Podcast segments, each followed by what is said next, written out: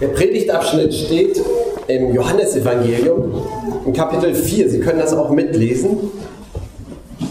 Wenn Sie Ähnlichkeiten zum Evangelium feststellen, dann sind Sie noch dabei. Jesus kam auch wieder nach Kana in Galiläa. Dort hatte er Wasser zu Wein gemacht.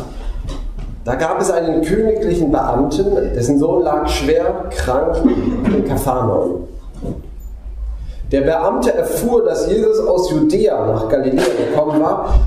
Da ging er zu ihm und bat ihn, komm nach Kapharnaum herunter und mache meinen Sohn gesund. Er liegt im Sterben. Jesus sagte zu ihm, wenn ihr nicht Zeichen und Wunder seht, glaubt ihr nicht. Der königliche Beamte erwiderte, Herr, bitte geh hin, bevor mein Kind stirbt. Jesus sagte zu ihm, geh ruhig heim, dein Sohn lebt. Der Mann glaubte dem Wort, das Jesus ihm gesagt hatte, und ging nach Hause. Unterwegs kamen ihm schon seine Diener entgegen. Sie riefen, dein Kind lebt. Der Mann erkundigte sich, seit wann es dem Jungen besser ging. Sie berichteten ihm, gestern um die siebte Stunde hat das Fieber aufgehört. Da erkannte der Vater, das war genau zu der Stunde, in der Jesus zu ihm gesagt hatte, dein Sohn lebt. Er kam zum Glauben und mit ihm alle, die in seinem Haus lebten. Das war bereits das zweite Zeichen, das Jesus vollbrachte. Es geschah, als er von Judäa nach Galiläa zurückkam. Ich möchte beten. Lieber Vater, Schenk, dass wir verstehen, was du uns zu sagen hast. Öffne Herzen und Ohren. Amen.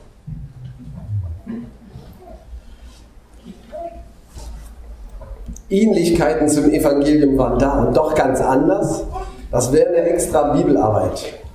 Darauf wollte ich jetzt kaum eingehen. Und trotzdem bitte ich Sie, erlauben Sie mir, dass ich etwas weiter aushole, weil ich glaube, wir sollten das Ganze verstehen, bevor wir das Einzelne verstehen. Also ich hole mal aus in Kana. Wer letzte Woche hier im Gottesdienst war oder woanders im Gottesdienst, hat einen Vorteil, denn da war das Evangelium die Hochzeit von Kana. Jesus ist also in Kana, ein kleines Örtchen in Galiläa im Norden und hat dort auf der Hochzeit, wo er eingeladen ist, sein erstes Wunder vollbracht. Er hat Wasser in Wein. Wasser in Wein. Die ganze Lebensfülle ist da und die Leute kriegen einen Vorgeschmack auf das, was Jesus kann. Volles Leben. Von da erzählt, also das erzählt Johannes im zweiten Kapitel. Von da an erzählt er weiter, dass Jesus von Kana im Norden bis nach Jerusalem geht. Und in Jerusalem kommt er dazu, dass er den Tempel klar macht. Er fängt an zu randalieren im Tempel und die Händler rauszuschmeißen Sie kennen das, diese Geschichte vielleicht. Und dann fängt er an, über den Tempel zu reden. 46 Jahre lang hat Herodes den aufgebaut zu einem der größten Weltwunder damals. Es war wirklich beeindruckendes Bauwerk. Und Jesus weiß darauf hin, hier bleibt kein Stein auf dem anderen. Ich kann den Tempel niederreißen und wieder aufbauen in drei Tagen. Spielt nachher bei seinem Prozess noch eine Rolle. Aber Jesus redet nämlich von dem Tempel seines, seines Körpers. Er selbst wird sterben. Da geht es wieder um Leben. Und zwar Leben, das es nötig hat, dass das, was wir bestaunen, vorher niedergelassen wird.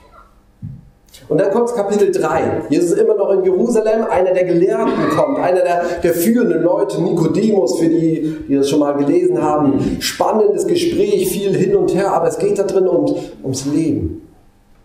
Wie kann ich denn neu anfangen zu leben?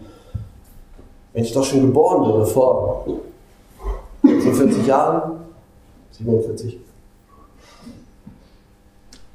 Wie kann das sein? Und Jesus sagt, aus Wasser und aus Geist, wieder Wasser, wieder Geist, musst du geboren werden. Es geht um neues Leben.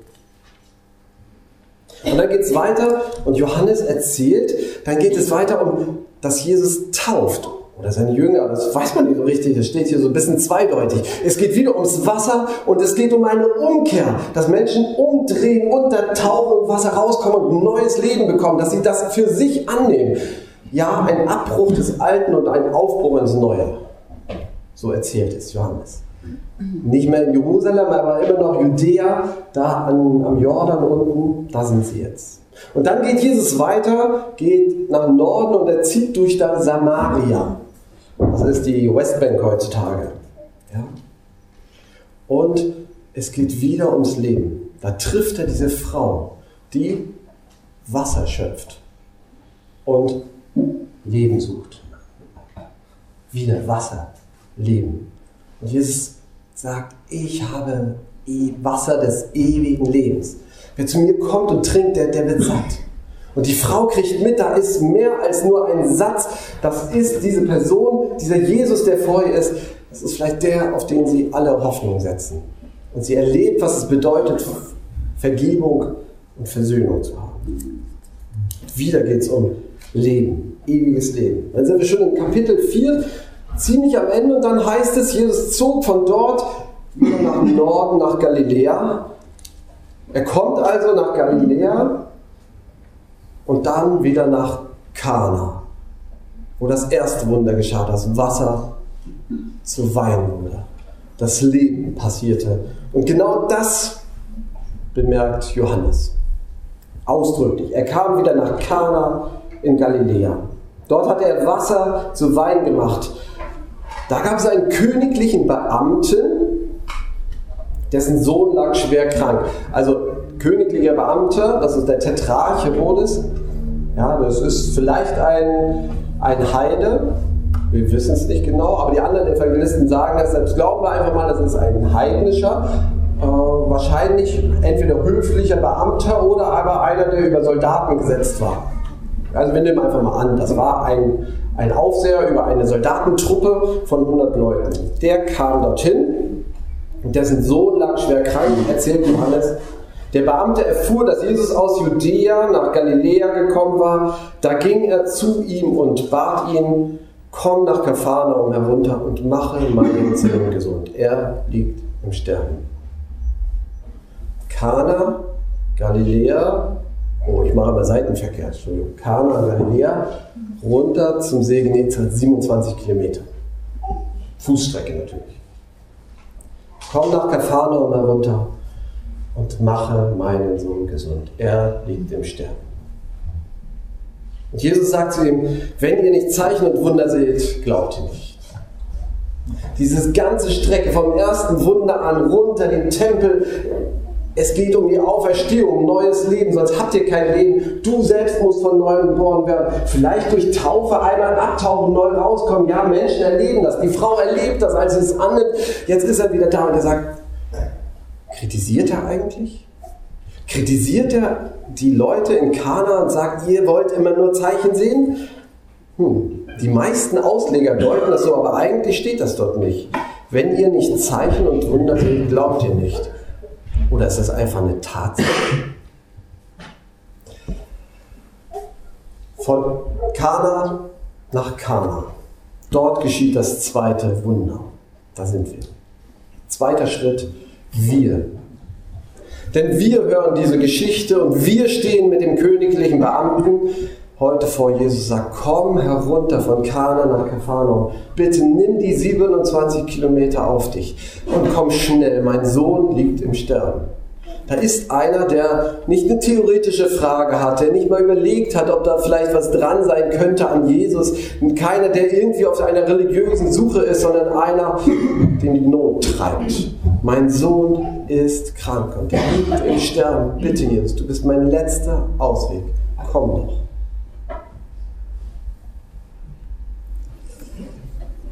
Und dann wir. Würden wir zu Jesus gehen?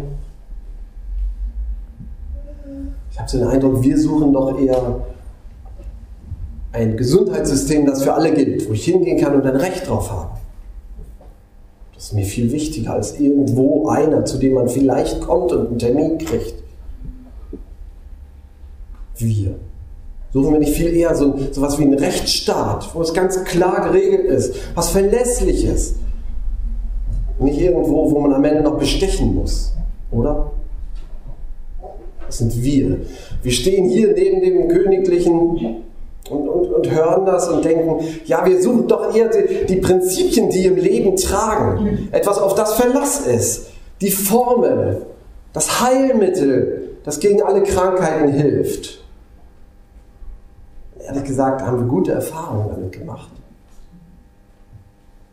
Ich habe wirklich, ich stehe neben den königlichen Beamten und denke, Jesus, eigentlich suche ich lieber das richtige Medikament, als irgendwo hinzugehen und vielleicht Glück zu haben, dass du mir hilfst.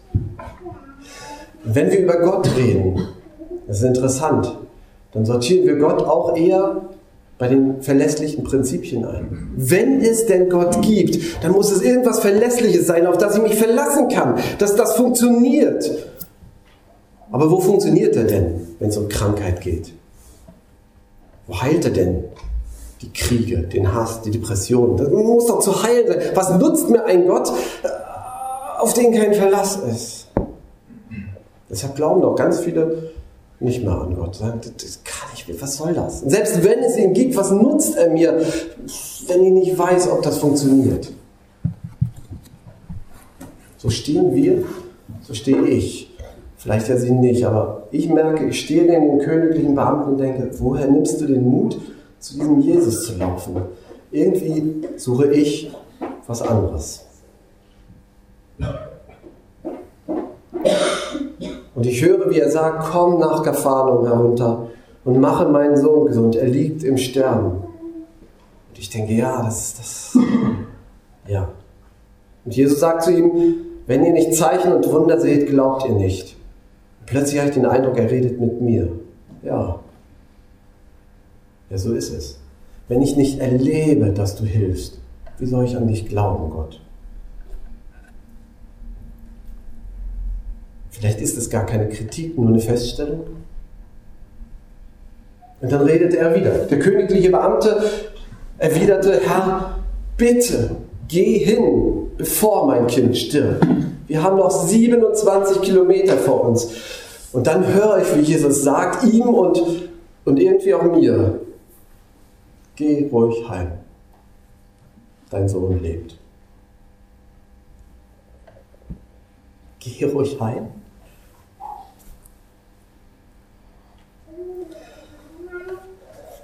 Dritter Gedanke, dritter Schritt, unterwegs mit dem königlichen Beamten. Denn es passiert das Überraschende.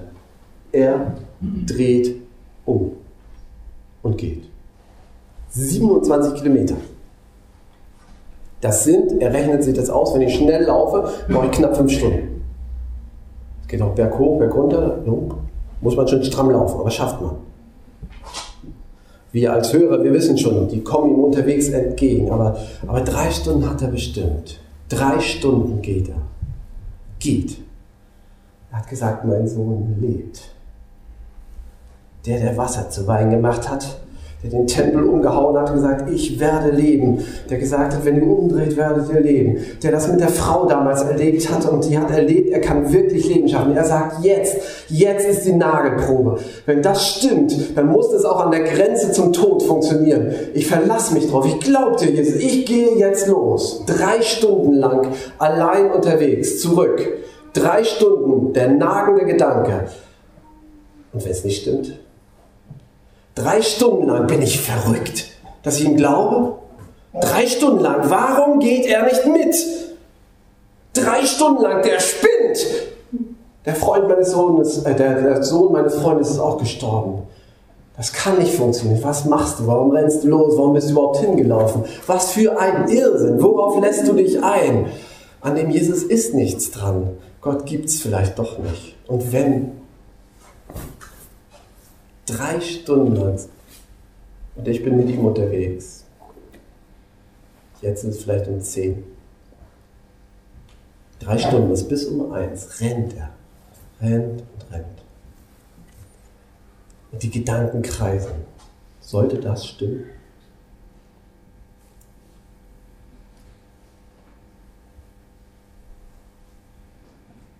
Unterwegs kamen ihm schon seine Diener entgegen. Und sie riefen, dein Kind lebt! Der Mann erkundigte sich, seit wann es dem Jungen besser ging. Sie berichtete ihm gestern um die siebte Stunde, mittags um eins, meine Zeitrechnung war jetzt ein bisschen verwirrend, ja. mittags um eins ungefähr, hat das Fieber aufgehört. Da erkannte der Vater, das war genau zu der Stunde, in der Jesus zu ihm gesagt hatte, dein Sohn lebt. Er kam zum Glauben und mit ihm alle, die in seinem Haus lebten. Er hat es erlebt, dass sein Sohn lebt. Vielleicht beginnt der Glaube an Gott nicht, wenn wir nach den Prinzipien forschen, nach der Systematik, in die alles hineinpasst in unserem Leben. Vielleicht beginnt der Glaube genau da, wo ich dem Einzelnen, dem Jesus gegenüberstehe, dem, an dem alles hängt. Vielleicht beginnt Glaube eben da, wo ich etwas tue, nämlich mich auf den Weg mache. Nicht, wo ich sitze und grüble und diskutiere und mache und sage, sondern wo ich sage, Jesus, ich gehe. Und ich glaube dir, dass ich leben werde. Und vielleicht sind einige hier, die schon zweieinhalb Stunden unterwegs sind. Und im übertragenen Sinne kann es sogar sein, dass wir auf dem Weg unser Leben beenden. Wer weiß. Aber wir sind unterwegs. Wenn Sie jetzt hier sitzen und denken, nee, nee, nee, ich fange doch mal von vorne an, ich will erstmal den großen Überblick haben, ich will das alles verstehen. Vielleicht machen Sie es nicht. Vielleicht suchen Sie einfach diese eine Begegnung mit Jesus und wagen den Schritt loszugehen. Und wagen diesen vielleicht beschwerlichen Schritt bergab. Diesen Weg. Das Gefühl, allein zu sein. Keiner versteht mich. Und vielleicht gibt es ihn gar nicht. Heute erzählt uns Johannes von diesem einen, der hat das erlebt. Unterwegs kamen ihm seine Diener schon entgegen und haben gesagt, er lebt, dein Sohn lebt. Und er hat es aufgeschrieben, damit wir weiter auf dem Weg bleiben. Und der Friede Gottes, der höher ist als all unsere Vernunft, der bewahre unser Herzen und Sinne in Christus Jesus, unseren Herrn. Amen.